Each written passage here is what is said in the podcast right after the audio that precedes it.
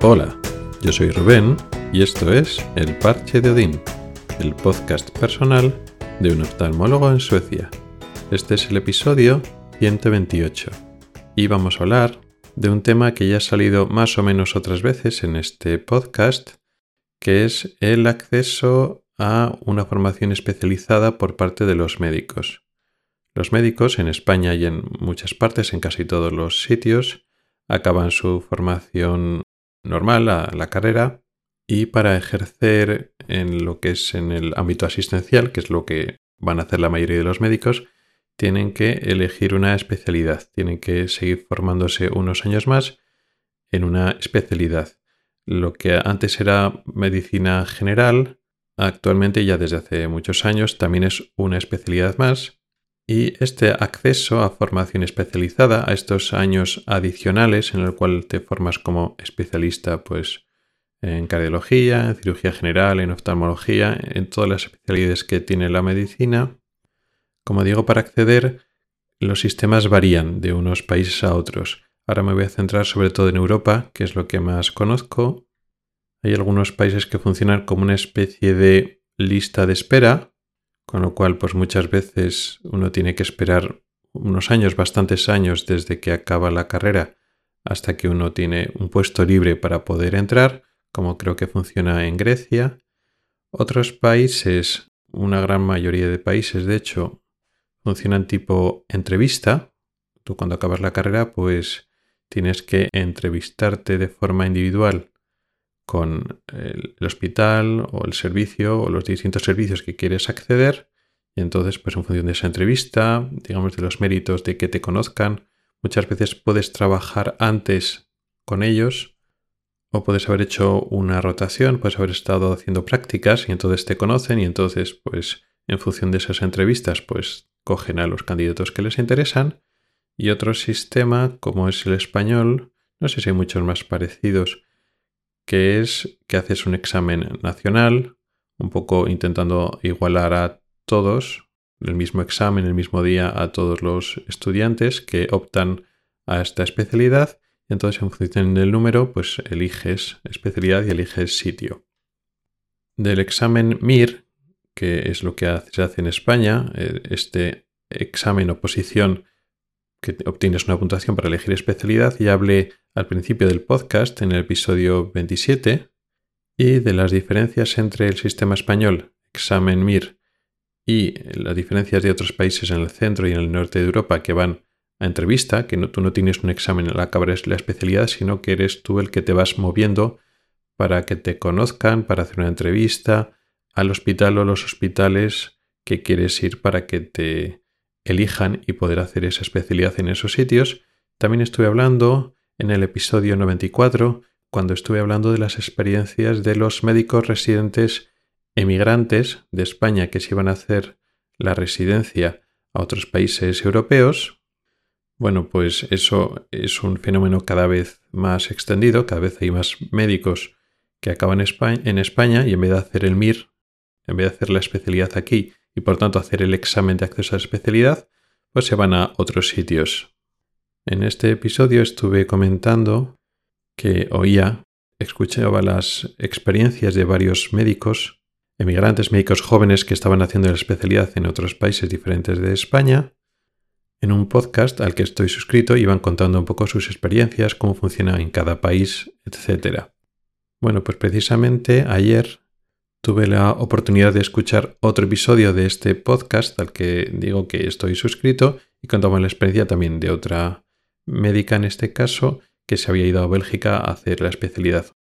Y a volver a hablar de, oír hablar de este tema, pues eh, he querido un poco aumentar las reflexiones acerca de este tema, de la diferencia ya no de la calidad de formación o del tipo de formación, sino específicamente para acceder a la especialidad el hecho de que tú hagas un examen o que sea con entrevista. Es un tema que en este último episodio que hablé sobre eso, médicos españoles residentes emigrantes, lo tengo un poco de, de refilón, yo creo que es un tema que merece la pena profundizar más. Aunque ya adelanto que no voy a dar una respuesta clara No voy a decir que un sistema sea mejor que otro, más que nada porque no, no lo sé. Los dos sistemas tienen ventajas y desventajas y no sé cuál es el correcto. Posiblemente no haya uno correcto. En este último episodio mencionado de esta médico que ahora está en Bélgica haciendo la especialidad, explicaba pues, las cosas malas del, del MIR, del examen MIR que se hace en España, y las cosas buenas que tiene el hecho de que te escojan por entrevista. Y tiene toda la razón. El examen MIR es injusto porque te está evaluando tus competencias en un solo día. Puedes tener un mal día, no estés, con eso no está valorando lo bueno o mal médico que seas en global. Pueden pasar muchas cosas para que un día, durante unas horas, pues no estés rindiendo todo lo que, lo que tú puedes demostrar, lo que tú sabes, lo que tú haces. Además, solo está midiendo competencias teóricas eh, de conocimientos, cuando para ser un buen médico son muchas más cosas las que hace falta. Hace falta competencias clínicas prácticas que no lo demuestra un examen escrito, un examen tipo test. Y además hay otros valores humanos de empatía, de saber tratar a las personas, saber tratar a pacientes, que eso no lo mide un examen. Y efectivamente, en una entrevista potencialmente eso sí que se podría valorar. Todo eso es, real. Además, se mencionaban en este podcast y también lo mencionaban otros médicos jóvenes anteriores que este sistema es menos corrupto de lo que esperarías. Que en este sistema no solo entran los, enchufados, los que conocen a los jefes y son los que entran y las personas que no tienen enchufe no tienen una posibilidad, sino que, bueno, estos médicos se asombran de que el sistema funciona y que no hay la corrupción que podría esperarse.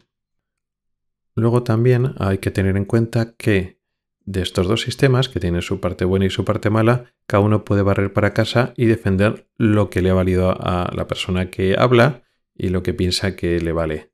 Entonces, bueno, pues yo puedo pensar que el examen MIR pues, es mejor y que tiene sus ventajas porque yo lo he hecho a través del examen MIR hace ya muchos años en España y puedo, puedo ver las cosas buenas del examen MIR y las cosas malas de entrevista y viceversa. Las personas que han optado por no hacer el examen en España y han ido a otro país y le han cogido por entrevista, pues ve las cosas malas del examen y las cosas buenas de la entrevista. O sea que cada uno puede barrer para casa y el tema es que cada persona tiene su parte de razón. Por ver también partes malas de la entrevista. Efectivamente, puede haber menos corrupción en muchos sitios, pero bueno, corrupción también existe fuera de España. Yo he visto casos y conductas de corrupción también, en este caso en Suecia, pero fuera de España, por parte de los jefes de servicio y gente que ostenta el poder dentro de un servicio sanitario. Y luego eh, que en una entrevista tenga más potencial porque son una persona o un grupo de personas que estén valorando si pues, un candidato va a entrar o no va a entrar, tienen potencialmente capacidad de medir pues, otras cualidades que un examen simplemente no puede. Pero que, que exista esa posibilidad no quiere decir que eso ocurra siempre o que eso ocurra frecuentemente. Al fin y al cabo están una serie de médicos, están valorando si un candidato va a entrar o no. Igual esos médicos no son los más virtuosos, ni son los más adecuados, y no están valorando virtudes a la persona que va a entrar, cualidades que la van a hacer mejor médica, sino están buscando unas cualidades que a los que seleccionan les interesa coger. Dicho de otro modo, Puede que esas virtudes que buscan los candidatos tengan que ver con la excelencia a nivel de profesión, a nivel de ser buen médico, o buscan la obediencia, buscan que encajen en su servicio para que todo funcione mejor en el servicio. Es decir, personas que pueden ser grandes médicos con grandes cualidades, pero que tengan cierto pensamiento crítico, que quieran mejorar, mejorar significa cambiar las cosas, pues igual no encajan de forma más sumisa que otras personas. O sea que el hecho de incluir en un sistema de selección un factor humano tan directo, no es solo un examen, que ahí pues nadie te puede decir tú entras, tú no entras, pues tú tienes buena nota, tú puedes elegir, sino el hecho de, meter un factor humano no siempre tiene que ser bueno. Tienes cosas buenas, pero también tiene sus cosas malas. Y con todos los defectos que tiene el examen, el futuro residente, el estudiante que ha sacado una nota, lo empodera. Él es el que elige el hospital, el servicio donde quiere ir. Mientras que aquí, en la entrevista, es el servicio, los jefes, los que están empoderados, los que tienen poder, y son ellos los que eligen a los candidatos. Claro, pues si en el examen, por la cosa que sea, no has sacado buena nota, no te empodera ni nada, de hecho te limita mucho, eso es evidente. Mientras que si esto es por entrevista, pues es más subjetivo y tú te puedes mover más. Pero realmente el estudiante y el futuro residente nunca está empoderado. Puede esquivar una gran piedra, una gran losa, una gran dificultad, como puede ser el examen, pero no va a estar empoderado. Simplemente pues tiene que intentar convencer a las personas, a los jefes, de que lo elijan a él o a ella. Una gran ventaja que comentábamos de la entrevista, y eso es así, es que personas que realmente no eh, se saben comportar con los pacientes o no tienen los talentos de empatía o humanos que les hacen ser buenos médicos, pero que son unas personas que tienen muchos conocimientos teóricos, claro, esas personas pueden tener buenas puntuaciones en un examen, entrar a puestos, pero digamos no tienen los talentos y competencias y no van a desarrollarlas esas capacidades humanas que esperamos de un médico. Eso es cierto y eso con una entrevista y con un encuentro personal lo puedes detectar, pero muchas veces nos estamos yendo a ejemplos extremos, pues eh, ejemplos de médicos que realmente no se saben comportar en absoluto. Igual ese problema para solucionar más que por el tema de la entrada, como para realmente acceder a, a una especialidad a través de eso, examen o entrevista, Igual más es más un tema de regulación, porque claro, para entender el peso que tiene eso nos vamos a ejemplos extremos. Pues médicos que realmente lo están haciendo mal a nivel humano o empático o no se saben comportar adecuadamente.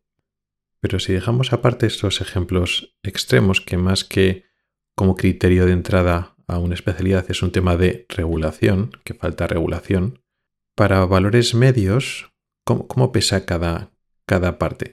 las competencias o los conocimientos siempre van a estar por debajo de estas competencias humanas. Es decir, una, vamos a tener una persona, un médico, un estudiante que tiene una empatía, un saber estar, un tratar al paciente media, más o menos adecuada, no brillante, quizá lo vaya mejorando con los años, pero adecuada.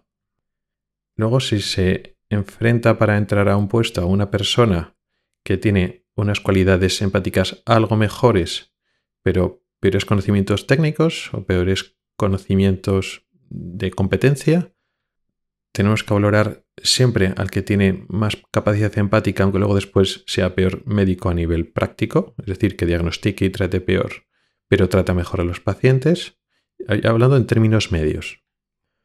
Una cosa es poner de manifiesto que si solo damos importancia a los conocimientos teóricos no estamos seleccionando buenos médicos, que eso es cierto, y otra cosa es irnos al otro extremo. Y lo, importante es pues el tratar bien al paciente, la empatía, y luego después los conocimientos quedan en plano totalmente secundario. Igual lo que queremos son médicos que traten bien los pacientes, pero también, iba a decir sobre todo, pero igual, quizás igual de importante, o igual incluso más importante, que curen a sus pacientes y lo hagan bien y no se equivoquen. Y efectivamente un examen teórico de un día concreto no está midiendo que tú vas a ser mejor médico, tienes mejores competencias, pero quizás una entrevista con seres humanos tampoco lo esté haciendo. Como vemos, esto será una discusión larga, muy larga, y al final no llegaremos a ninguna conclusión, porque realmente, aunque ahora estoy dando un poco la otra, la otra cara y viendo que el examen igual no es tan malo y la entrevista no es tan buena, yo sigo pensando que el examen tiene muchas sombras y la entrevista aún así tiene muchas ventajas. Pero que no todo es tan claro ni para un sitio ni para el otro. Sí que hay un elemento interesante en esta discusión de examen, no examen, entrevista, no entrevista, que mucha gente ignora, que es el planteamiento que se hace a un estudiante, pero antes, antes de escoger medicina. Nos planteamos en un chico de 18 o 17 años, casi adolescente, que tiene que elegir qué carrera quiere hacer. Se plantea hacer medicina y sabe que al final de la carrera de medicina tiene un examen MIR, que es bastante difícil, que tiene que competir con otros médicos, que puede sacarlo o puede no sacarlo, y que si no lo saca, pues su futuro como médico se puede ver bastante truncado o retrasado. Sin embargo, el hecho de tener una entrevista por delante puede suponer que, bueno, puedes tardar más, puedes tardar menos, también puede ser difícil que te cojan o no te cojan, pero depende de moverte. Igual tardas un poco más de tiempo, pero no depende de tus capacidades. No estás compitiendo. Realmente sí que compites con otros compañeros, estudiantes, pero no compites en forma de un examen. Ese tipo de meta o ese tipo de enfrentamiento puede condicionar mucho pues, los estudiantes más jóvenes coger medicina o no coger medicina. Luego, nuevamente, ¿eso es bueno o eso no es bueno? Estás seleccionando a personas que tienen mejor autoestima y creen más en ellos. Estás cogiendo personas más prepotentes y eso es una cosa negativa. Realmente queda la cuestión abierta, pero sí que es cierto, a mí me pasó y también otros compañeros que empezaron medicina, que bueno, tú empiezas medicina, sabes que es una carrera difícil, sabes que es una carrera muy larga, más larga que la mayoría, pero también tienes en cuenta eso, que al final de la carrera, realmente está en medio de tu carrera profesional, pero al final de tu periodo de estudio, tu periodo estudiantil, está el examen MIR, con lo bueno y lo malo. Muchas veces piensas en lo, en lo malo. Pero eso condiciona más que tus años de carrera, porque bueno, vas estudiando año tras año, el hecho de haber elegido medicina. Tú puedes elegir medicina por diferentes motivos, por vocaciones, por X cosas, pero en España sabes que funciona de esa manera. Funciona con el hecho de, bueno, esto funciona así, te gustará o no te gustará, pero hay un examen que, que filtra, que compites con otras personas y que el hecho de que tú quieras hacer tal especialidad no significa que la vayas a poder hacer. Depende de, pues, tu, expediente académico, pero sobre todo de un examen. Y eso, como digo, filtra. Eso puede condicionar el tipo de personas que entran a medicina. Ya digo, para lo bueno o para lo malo. Y bueno, como comentaba, esto es una cuestión abierta, no estoy dando respuestas definitivas. Cuando me planteo estas cuestiones, para mí surgen más preguntas que respuestas. Y simplemente quería compartir con vosotros mis reflexiones hay mucho más de lo que una decisión o una reflexión simple, sino que hay muchas ramificaciones. Yo creo que, vamos, es difícil encontrar una respuesta, pero está bien meditar en ello, porque, bueno, pues cuando uno saca su especialidad por un examen MIR o por una entrevista, cada tipo de selección tiene sus cosas positivas o sus cosas negativas. Y la persona que entra a esa especialidad, al final puede verse condicionado por este tipo de selección. Y poco más, eso era un poco lo que quería comentaros. Me encantaría oír vuestras opiniones, quizá como estudiantes, quizá como residentes, quizá como médicos y también opiniones desde fuera, como ve una persona que no es médico, incluso que no es sanitario, y cómo ven todas estas cuestiones que pueden parecer sencillas pero que tienen sus implicaciones, pero desde fuera, desde el punto de vista de una persona que lo puede ver igual de forma más objetiva. Gracias por el tiempo que has dedicado a escucharme. Tienes los métodos para contactar conmigo en las notas del programa. Nos oímos la próxima semana. Hasta el próximo episodio.